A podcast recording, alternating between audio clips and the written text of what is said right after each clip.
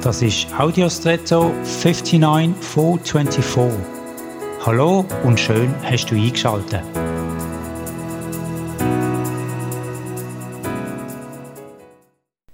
Mir ist kürzlich aufgefallen, dass das Wort Gentile im Italienischen eine ganz andere Bedeutung hat als im Englischen. Das heißt, im Italienischen bedeutet Gentile freundlich, im Englischen Gentile nicht jüdisch. Das Wort wird natürlich je nach Spruch unterschiedlich ausgesprochen, aber schreibt sich trotzdem genau gleich.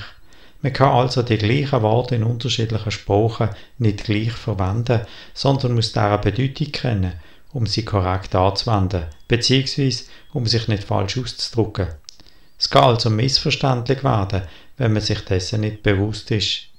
Wie schön und erleichternd ist es dort zu wissen, dass der eigene Name spruchunabhängig ist. Wie du heisst, ja viel mehr noch wer du bist, ist spruchunabhängig.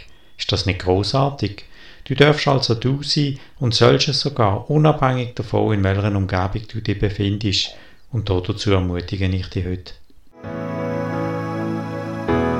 Und jetzt wünsche ich dir einen außergewöhnlichen Tag.